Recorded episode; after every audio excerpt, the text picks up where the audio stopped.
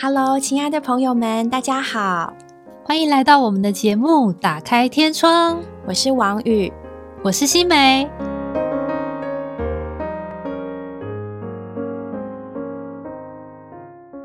又见面了，非常的高兴又听到各位的声音。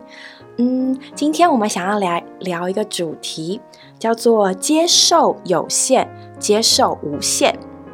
嗯，好特别的题目啊，又是有限，又是无限，到底要接受什么有限，什么无限呢？听完今天的节目，你就会懂了。但首先，我们想跟各位强调的是，接受，接受就是我们完全的打开自己的心胸，没有其他的考虑思虑，而全然的敞开。嗯，没错。其实呢，今天会想和各位朋友们聊到这个话题，也是呢我们在这个东京奥运之后的一些感想。那我必须说呢，在这次奥运里面，我有一个超爱、超爱、非常非常爱、非常期待的选手 Simone Biles，她是美国女子竞技体操的 GOAT。是的，她是有史以来几乎可以说是最伟大的体操选手。嗯。从上次奥运之后呢，我就一直在关注他。那我必须说呢，我和全世界的人一样，非常期待他的表现，觉得哦，这个奥运就是要看他啊。但是接下来所发生的事情呢，其实还蛮出乎我的意料之外的。嗯，相信所有的观众朋友也是一样哦。看到这位这么哦众所瞩目的体操选手，他竟然在女子体操团体决赛进行的时候，突然宣布退赛。嗯，如果有看过他的记者会访问的朋友们，大概都知道，嗯，Simon 他就是在这段期间，从他那次跳马失误之后，他就意识到自己产生了一个体操选手会产生的叫空间迷失的一个现象，也就是说，嗯，当选手在做许多。这些很厉害的动作的时候，他们的大脑是需要配合他们的身体来判断他们身体的姿势，还有他们的落地。但是，当他的空间迷失这个东西出现的时候，他就没有办法正确的判断他的空间感、方向感，他如何落地。那很简单的来说，他可能就是出现了失误。但严重的话呢，可能他就会受伤，甚至会瘫痪。所以呢，在记者会里面，嗯，Simon 就和大家坦诚。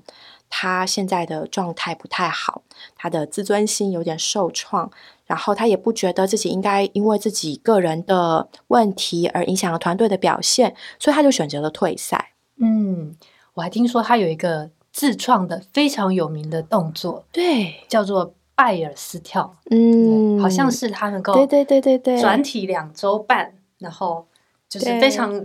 美丽、完美、perfect 的降落，没错。哎，如果你在网络上看到他的影片，或是看到 Google 模拟的那个拜尔斯跳的那个、那个、那个三 D 动画，你会就会发现，哇，这是这是人做的吗？对啊，简直是太可怕！他的体能，哇，对。我们想想看，他这样的跳，其实是某种程度来说是非常危险的。对，尤其是他如果产生了这个空间迷失的这个状态，嗯，他可能会在。他说他在他的身高两倍以上的这个空中，他他失去篮球框还要高哎，对，但他突然失去了他的方向感，那他下来时候有可能会造成他身体上面的哇严重的这个嗯嗯创伤哦，对，嗯，所以今天呢，我觉得我在这里呢，我并不是一个选手或者体育专家，我单纯以一个小粉丝的心情，我觉得非常的嗯，一面来说，哎呀。觉得好心疼哦，觉得他他他怎么了？那一面来说呢，也不能否认，就是哎呀，总是会有点失望，因为非常期待看到他精湛的演出。没错，嗯，是的，一定是既心疼又觉得哎，很可惜。嗯，但我更要说的是。嗯，当他坦诚他的心理健，他必须专注在自己的心理健康上的时候，在那一刻呢，我其实是非常敬佩他的勇气的。不仅呢，作为一个所谓的非一的女子选手，能够取得这样的成就，嗯，那更是呢，她是一个如此万众瞩目，可是又如此勇敢而坦诚的告诉大家她的心理。心理健康出了问题，他必须休息，必须治疗。嗯，我觉得他要做出这样的决定，就是告诉所有的全、全世界的大众，这件这个决定所需要付出的勇气，可能比他去赢得那个金牌，那个勇气还要来的多很多的很多倍。对，特别是他面对了很多。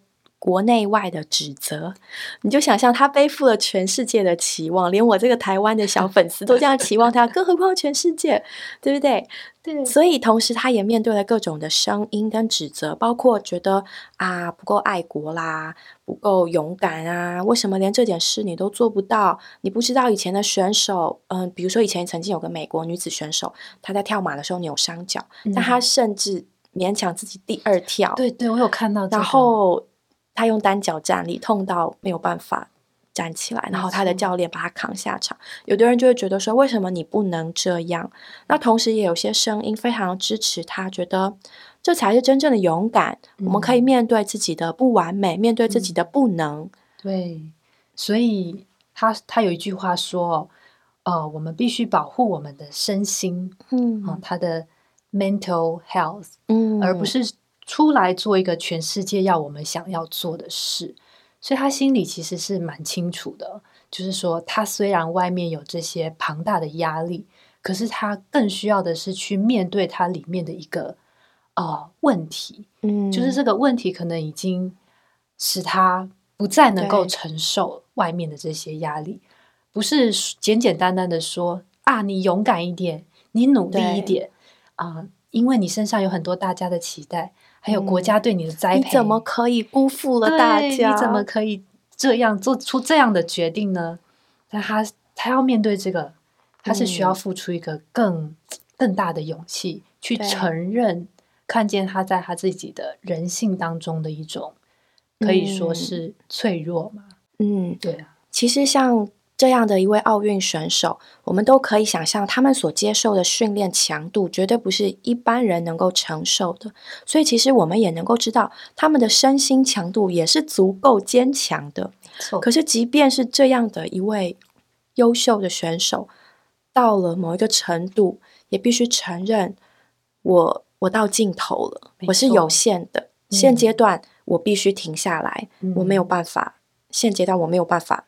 站上赛场，嗯，那这是一个勇气。他也更说出呢，不管我们是嗯受万众瞩目的选手，是一个平凡的小人物，是一个爸爸妈妈，是一个学生，是一个太太，是一个丈夫，是公司职员也好，是老板也好，我们都有我们的有限。是的，我们确确实是有我们的有限哦，而且我们是某方面来说，我们确实是非常的脆弱的。对，好像不堪一击哦。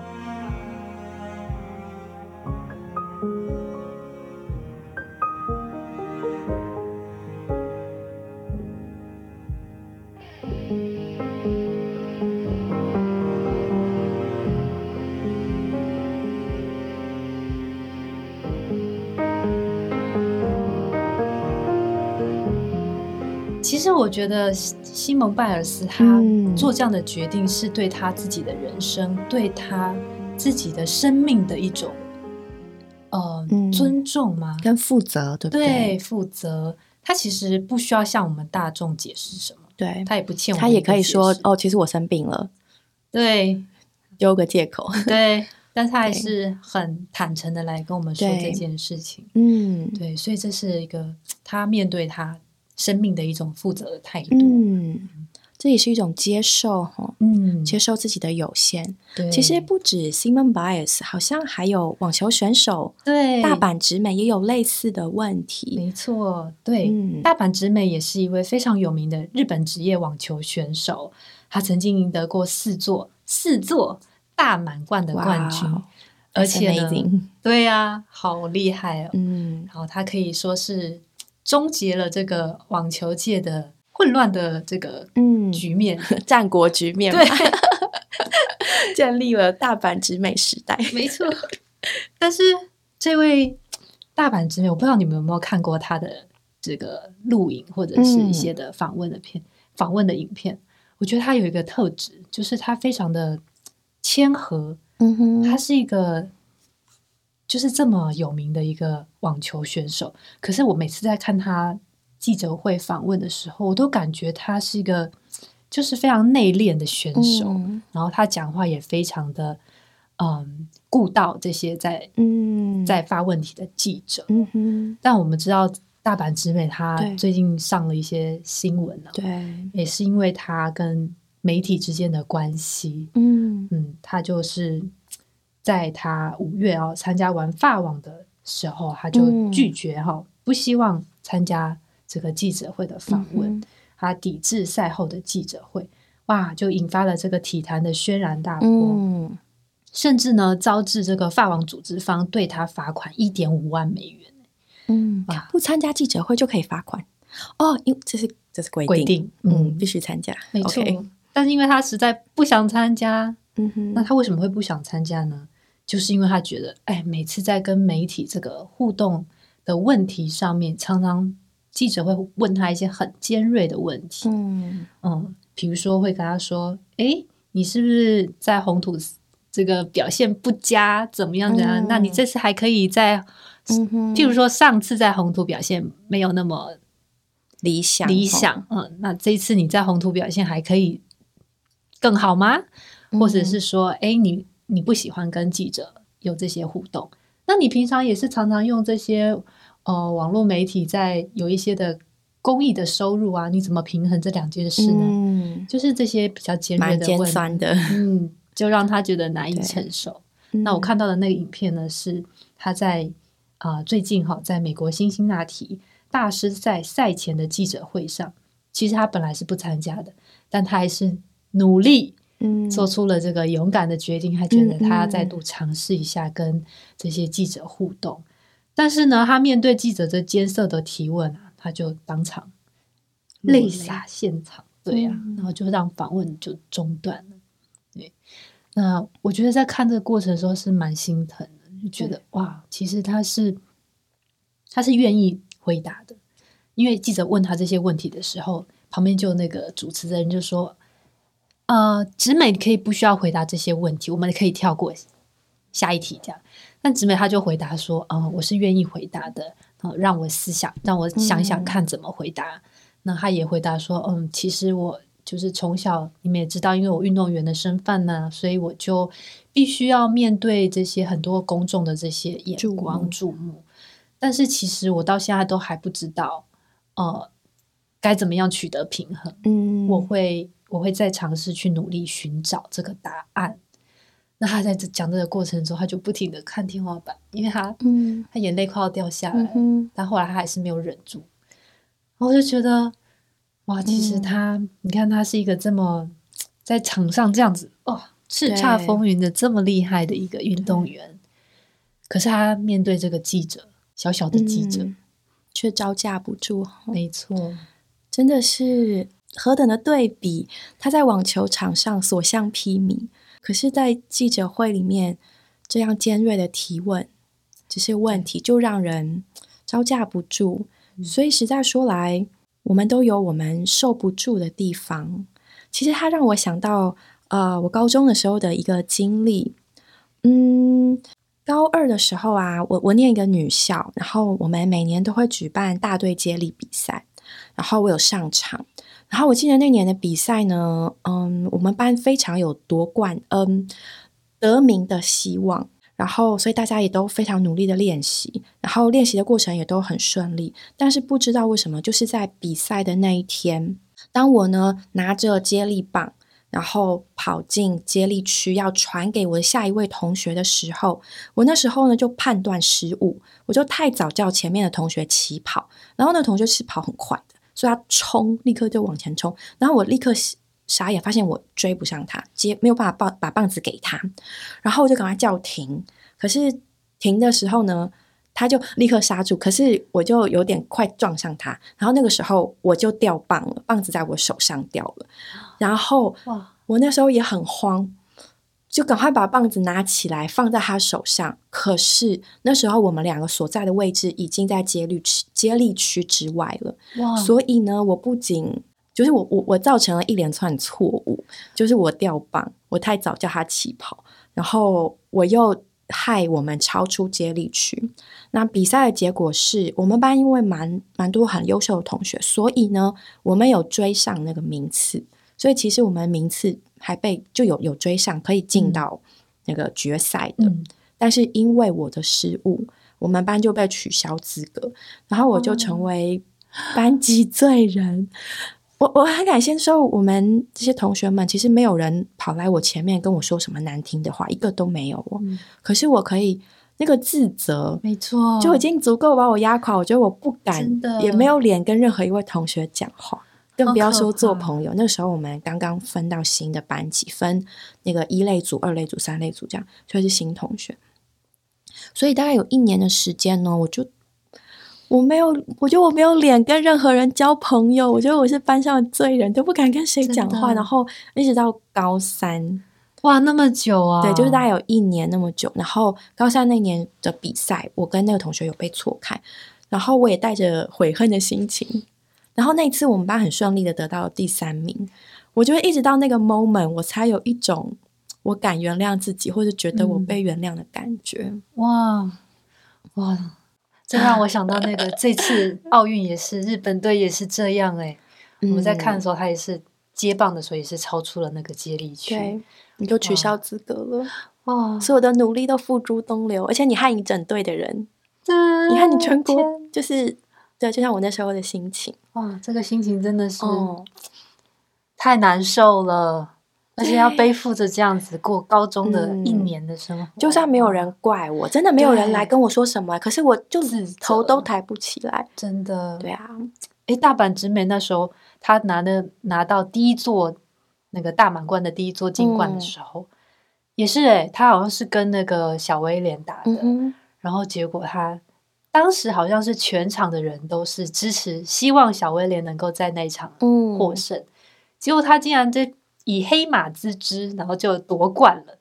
然后他他赛后就跟小威廉道歉，然后就跟所有的观众对跟观众 say sorry，对，因为我没有达到大家的期望。我觉得这个自责这件事情，真的真的是一个很重的枷锁在人的里面。赢了要自责，输了要自责。对呀。嗯，当然，现在就我想来，就觉得只是人生的一段小插曲，其实也没有，好像没有什么大不了。可是，其实真的，我相信各位朋友们，你一定也有遇过，觉得自己很有限的时候，觉得自己走投无路了，人际关系走投无路了，在班上没有 没有出路了，或是你的工作、你的婚姻、你的爱情、你的学业、你的各方面，任何方面。嗯，所以要知道，哎，不是只有你这样，嗯，赢了要自责，输了要自责。我们人呢，都是有有尽头的，对，是的，人都有尽头，很多的事情哦，都可以叫我们感感觉到承受不住哦。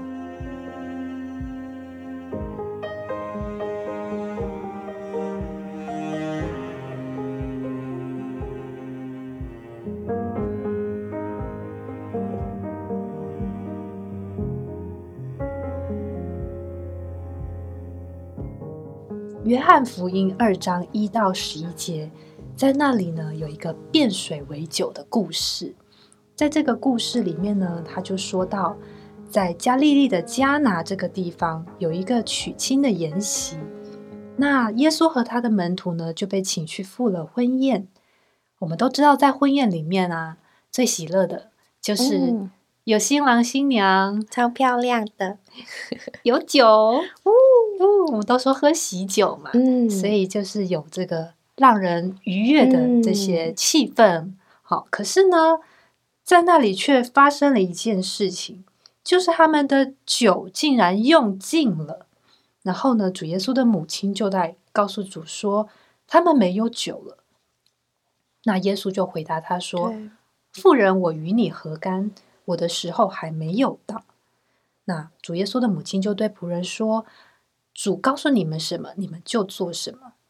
然后后来呢，主耶稣就做了一件很大的神机。这个神机应该是在这里的第一件神机嘛？哦，第一件神机哦。他说啊，在按照犹太人的规矩啊，有六口石缸摆在那里，每一口都可以盛两三桶水。主耶稣就对那些仆人说：“把缸倒满了水。”他们就把每一桶这六口都倒满了。主又说：“现在舀出来送给管宴席的。”他们就送了去。结果管宴席了，就尝了那个嗯水变的酒，对他不知道是哪来的哦，只有舀水的那个仆人知道。那管宴席的就把那个新郎叫来，对他说：“哎，你怎么这样呢？人都是摆上最好的酒。”你怎么先摆上次好的？嗯，人家都喝完了，你才摆上上好的酒。你把好酒留到现在才摆上来哦。所以等一下，大家这个意思就是说，主耶稣把水变成了那个酒，嗯，还比之前新郎他们预备那个所谓真正的酒还要好，还要好喝吗？没错，哇，就是很酷的一件事情。水耶，水变成的酒竟然。单纯到他们被那个管宴席的说：“你把最好的酒留到后面才摆上来。”哇，这个这个故事啊，我觉得很有意思。嗯，加拿是在什么地方呢？它是在犹太的加利利省。那个加利利省在圣经里面是一个很卑微的地方。这个地方是人所轻视、看不起的地方。那加拿这个名字在圣经里面的意思是芦苇。嗯，芦苇在圣经中是指着软弱、脆弱、经不起压伤的人说的。所以呢，主来到加利利的迦拿，就是来到卑微、脆弱之人的所在地。嗯哼，不知道听众朋友们会不会觉得，我们的人生的光景其实很像啊？嗯，就是这样的啊，脆弱、卑微的地方。对，嗯，我们都是一般脆弱的人。很多时候，一些小事情就会叫我们承受不住。对啊，很多事情一点点小事也会叫我们感觉到颓丧，也会叫我们里面觉得死亡。我们人就是这样的脆弱，无论在身体啊，在魂，在生理，或是在心理，在事业，或是在道德，无论在哪一方面，我们人都是经不起一击的。嗯嗯，我们人都是经不起一击的吼，真的。对，嗯，当我们看别人、看自己，有的时候忍不住想，哈，那点小事也不行。嗯，但是，一旦我们遇到，嗯，我们就必须承认并且接受。对，对啊，我就是不行。哎，嗯嗯，我觉得承认是一件很重要的事。对，嗯，有的时候我们因为。这个世界给我们的价值观，嗯，或者是人对我们的期待，所以我们不知不觉就要把自己武装成一个很刚强、嗯，很勇敢，嗯，不能承认自己的软弱，甚至看不见一个完美的形象。对，像我们在 Facebook 上面啊，或是 IG 上面，我们通常充满笑容，对我们通常光鲜亮丽。很好的东西摆给大家看，我们绝对不会把自己的失败、软弱的东西，很少会发出那样发那样的东西出来。所以，我们都希望大家看到我们是很棒的，是很美好的一面。对，但是呢，其实我们里面那个深处的脆弱和软弱的部分，我们自己或多或少一定会知道。嗯。